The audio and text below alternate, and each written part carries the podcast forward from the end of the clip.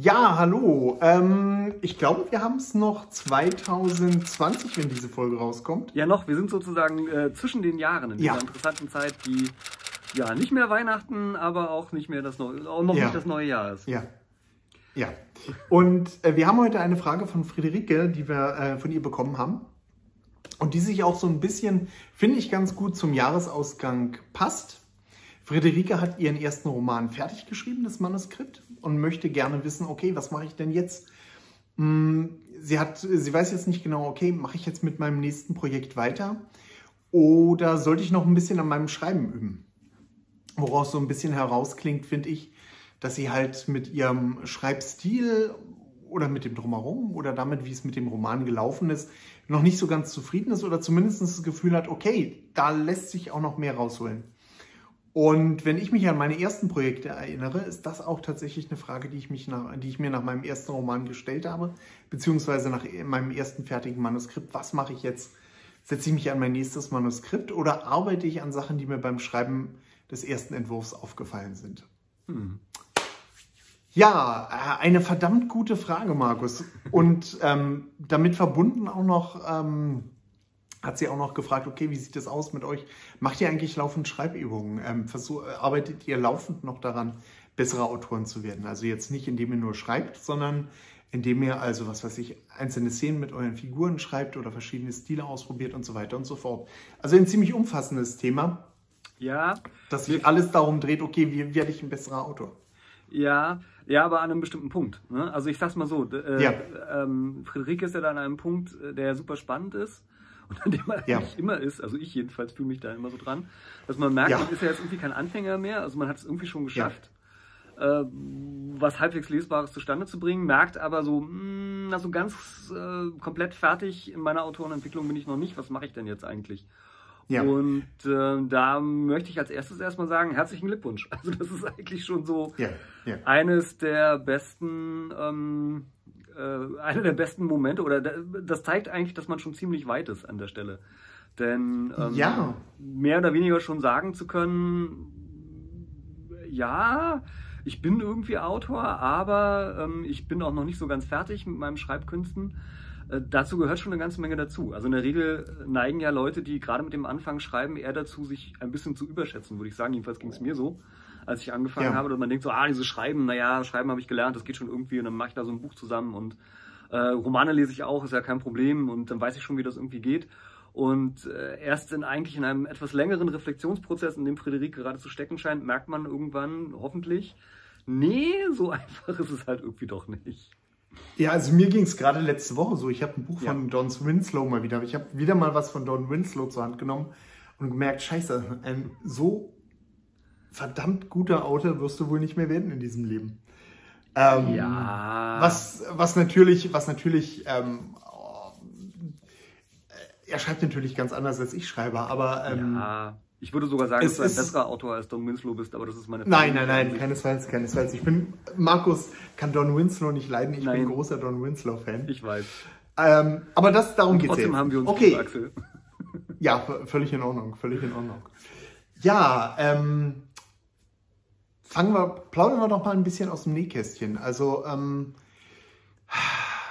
nach deinem ersten Romanprojekt, Markus, Ja, wie hast du da weitergemacht? Hast du dich gleich an deinem nächsten Roman herangesetzt? naja, Oder vielleicht sollten wir noch ein bisschen früher anfangen. Haben wir äh, Schreibübungen, haben wir das gemacht, bevor wir, bevor wir uns an unser erstes Projekt rangesetzt haben? nein. Halten wir prinzipiell überhaupt was davon? Nein! Ja. Also, ich kann ja mal ganz kurz Ja. ein bisschen meinen Werdegang da an der Stelle irgendwie erklären. Ich habe, ich habe irgendwann in meinem Leben halt eben beschlossen, eigentlich wolltest du schon immer Romane schreiben, mach's doch mal jetzt. Und das ist bestimmt schon so 15, 20 Jahre her oder so. Und dann habe ich wirklich Jahre damit verbracht, äh, nichts weiter zu tun, als Romane anzufangen und wieder abzubrechen.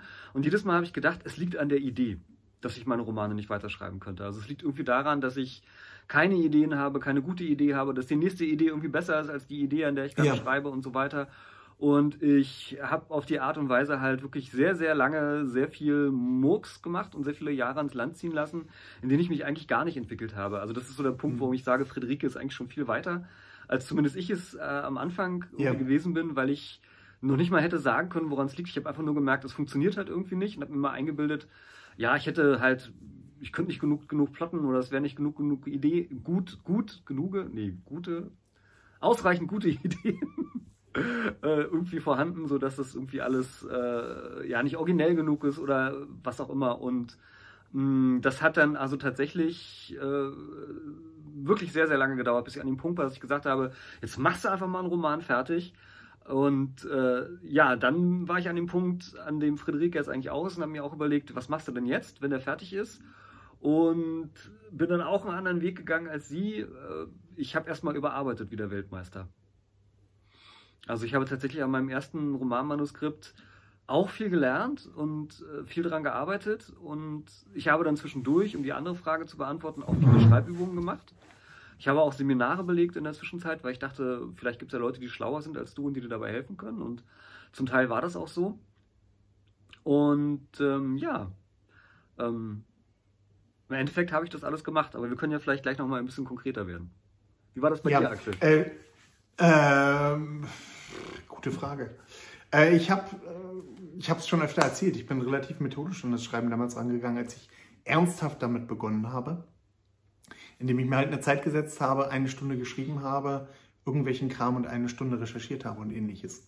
Also das, äh, wobei ich sagen muss, Schreibübungen waren dann bei mir auch einfach Schreibratgeber lesen und die zusammenzufassen.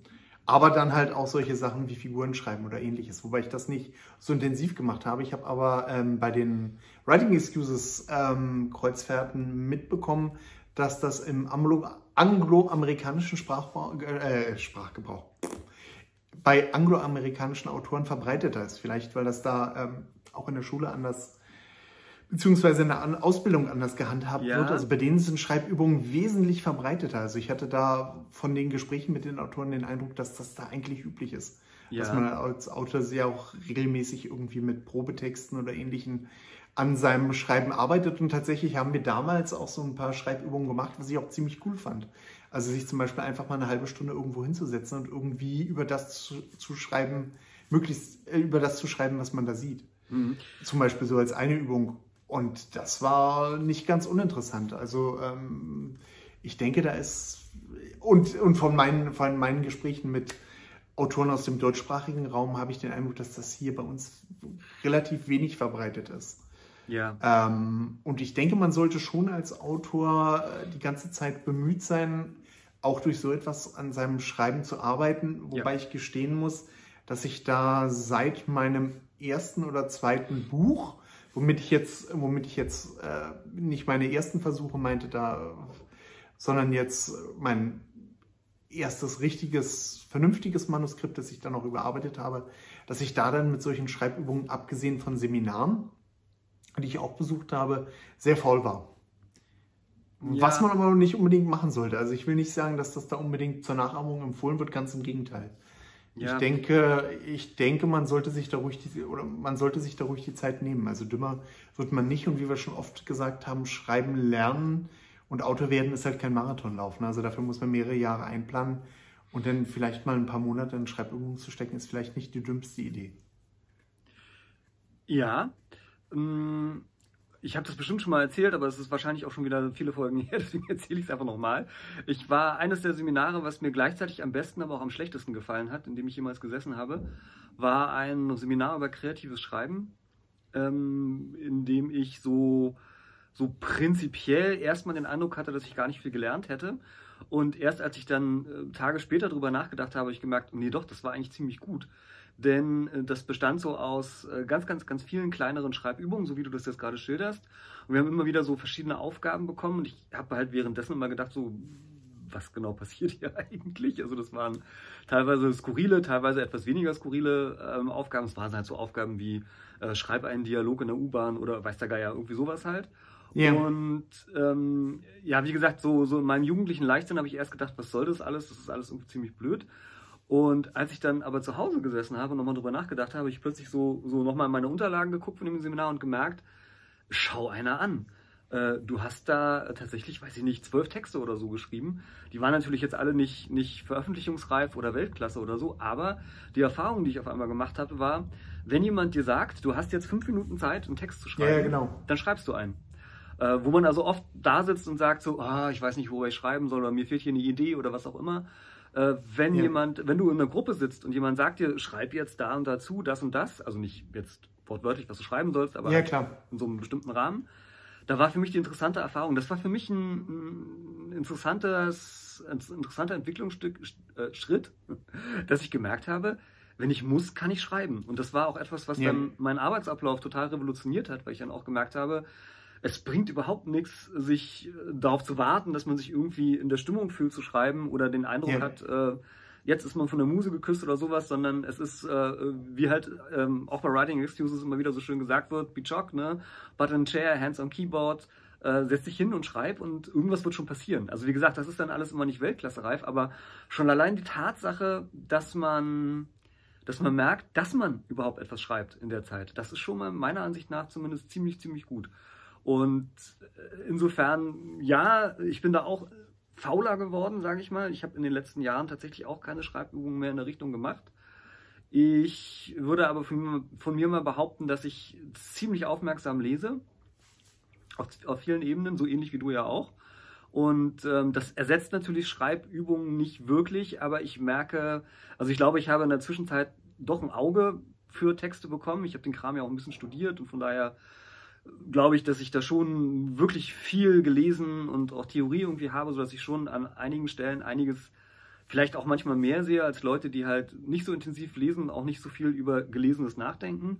Und ich bilde mir ein, dass es mir auch häufig was bringt, aber natürlich würde ich auf der anderen Seite auch jederzeit eingestehen, äh, um das wirklich gut zu machen, müsste man entsprechende Übungen eigentlich auch noch mal machen oder, oder intensiver machen. Ich muss allerdings gestehen, ich habe inzwischen oder zur Zeit so wenig, unglaublich wenig Schreibzeit, dass ich es nicht übers Herz bringe, die dann auch noch für Übungen zu opfern. Ja, genauso geht es mir auch. Ähm, lass uns doch vielleicht mal ein bisschen praktisch werden. Was ja, würden wir denn als Schreibübung empfehlen? Ähm, na, was mir tatsächlich geholfen hat, ich würde es heute auch nicht mehr machen, aber was mir an einem bestimmten Punkt äh, zu einer bestimmten Zeit gut geholfen hat, war tatsächlich das intensive Ausarbeiten von Figuren und deren Hintergrundgeschichten. Mhm. Das hat mir ganz am Anfang viel gebracht, weil ich auch über das Ausarbeiten von so einer Hintergrundgeschichte immer ganz viel dann noch Ideen für den Plot gewonnen habe, Hintergrund für, ähm, ja, wie soll ich sagen, für, also für die Handlung, wie man so schön sagt, den unsichtbaren Plot, also den Plot hinter dem Plot. Ähm, also das, was halt eben passiert, was der Leser nicht sieht, was dann aber die Geschichte trotzdem irgendwie runder macht und wo man halt bestimmte Logikfehler dann nochmal merkt oder halt eben überhaupt auf Ideen kommt, was noch so alles passieren kann. Äh, Mache ich inzwischen auch nicht mehr so intensiv, wie ich es früher gemacht habe. Ich habe echt Wochen oder Monate an sowas gesessen und seitenweise was in der Richtung geschrieben. Und ich glaube, es war zu der Zeit, in der ich es gemacht habe, ein wichtiger Entwicklungsschritt für mich. Äh, inzwischen brauche ich das in der Form und in dem Umfang, glaube ich, nicht mehr. Aber tatsächlich, ja. also so die ersten, bei den ersten drei Romanen habe ich es gemacht und da war ich auch glücklich drüber, um es mal so ja. zu sagen. Äh, was in dem Zusammenhang ganz lustig ist, was ich auch gemacht habe und was ich weiß, dass du auch gemacht hast, ähm, Dialoge von Figuren schreiben, also die, ja. von der Hauptfigur einfach mal so einen Probedialog zu schreiben, um zu gucken, wie sie funktioniert. Ja. Ähm, was ich sehr wichtig finde, ähm, darüber hinaus, das haben wir auch schon in verschiedenen Folgen erwähnt, ich würde an eurer Stelle mal, wenn ihr ein bisschen Zeit habt, ausprobieren, verschiedene Zeitformen zu schreiben. Ja. Also ich würde auf jeden Fall mal versuchen, in der Gegenwart zu schreiben, wie euch das gefällt, um auch einfach mal zu sehen, wie das funktioniert. Beziehungsweise in der Vergangenheit, wenn ihr immer nur in der Gegenwart schreibt. Und ich würde, was ich auch früher gemacht habe, ähm, ich würde auf jeden Fall mal ausprobieren, wie die dritte Person für euch funktioniert, beziehungsweise wie es für euch funktioniert, aus der ersten äh, in der ersten Person zu schreiben. Also ich erzähle. Genau. Das habe ich äh, damals bei, meinen, äh, bei meinem ersten Julia Wagner-Roman auch gemacht, weil ich damals mir auch nicht sicher war, wie ich das handhaben will. Ich Und das dann auch mal mit auch mal auch mal kombinieren. Ne? Also verschiedene Zeiten mit verschiedenen Perspektiven.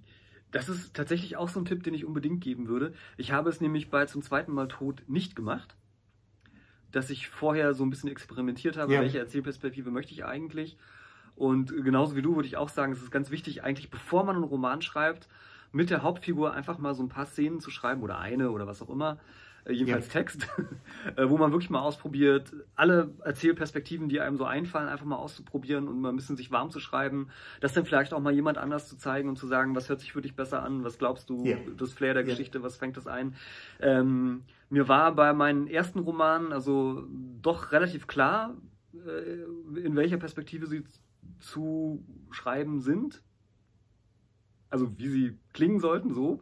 Ja. Äh, von daher war das relativ eindeutig, wobei ich da auch manchmal dann so ein bisschen ausprobiert habe und schnell gemerkt habe, nee, die Perspektive stimmt schon. Und deswegen hatte ich beim zu zweiten Mal tot gedacht, ah, mir ist auch völlig klar, in welcher Perspektive und wie der geschrieben werden muss. Und während ich dann den, oder nein, nachdem ich eigentlich den Roman schon das zweite Mal überarbeitet hatte, fiel mir auf, nee, es passt eigentlich eine andere Perspektive aus verschiedenen Gründen viel, viel besser zu dem Roman und musste natürlich dann alles wieder umschreiben. Also insofern war das eigentlich auch eine Übung, wenn man mal so möchte. Das habe ich halt gemeint, ja. gemeint am Anfang mit äh, häufiges Überarbeiten ist auch sowas ähnliches wie eine Übung. Äh, aber Auf jeden Fall. es ist eine, die mehr Zeit gekostet hat, als es nötig gewesen wäre. Also das hätte ich auch einfacher haben können, muss man so zu sagen.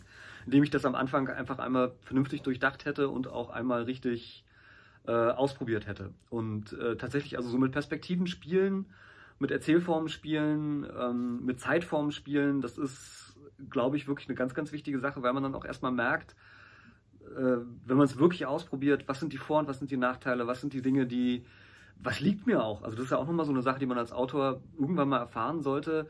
Welche Perspektive ist denn eine, die mir auch liegt? Also ich meine, natürlich sollte man eine, ja. eine Perspektive wählen, die für das, was man erzählen möchte, einfach das Beste ist. Ähm, aber also ich muss zum Beispiel gestehen, ich bin tatsächlich jemand, der irgendwie zur Ich-Perspektive halt eben, also zum Ich-Erzähler irgendwie tendiert. Und mh, mm, ja, das habe ich auch mit der Zeit irgendwie herausgefunden, dass das mhm. etwas ist, was mir liegt, was ich gerne mag, was ich auch gerne lese.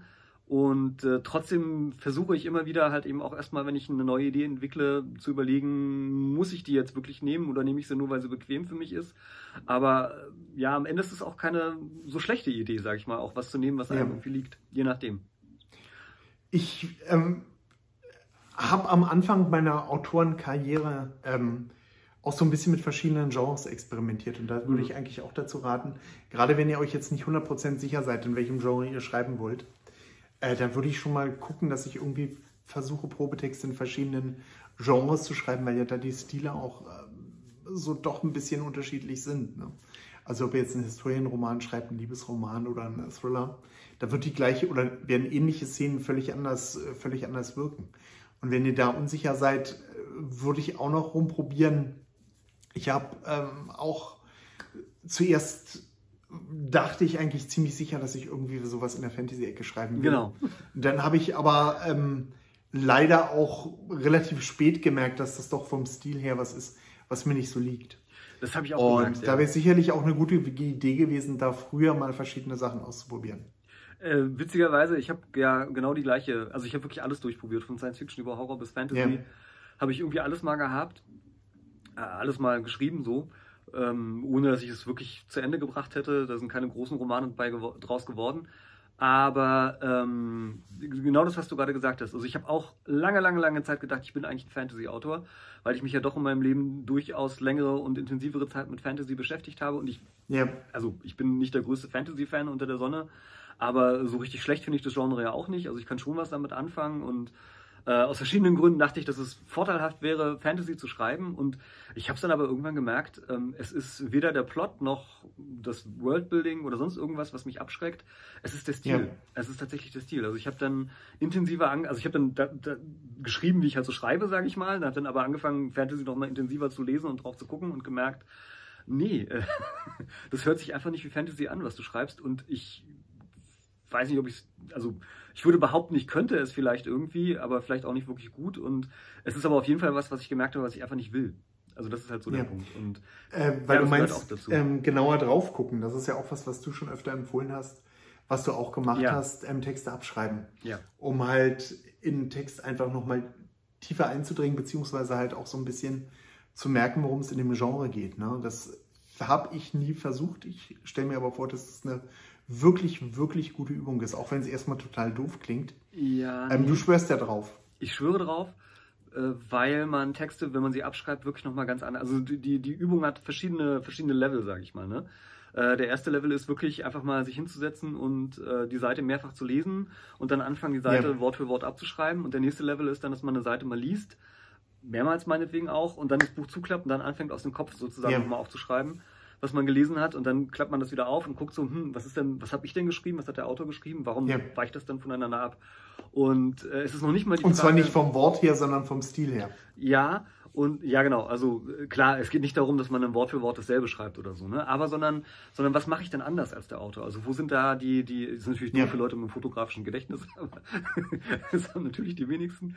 Aber äh, was man, also was ich dabei wirklich gelernt habe, ist, äh, wie Autoren mit Sprache einfach, ja, wie soll ich sagen, ähm,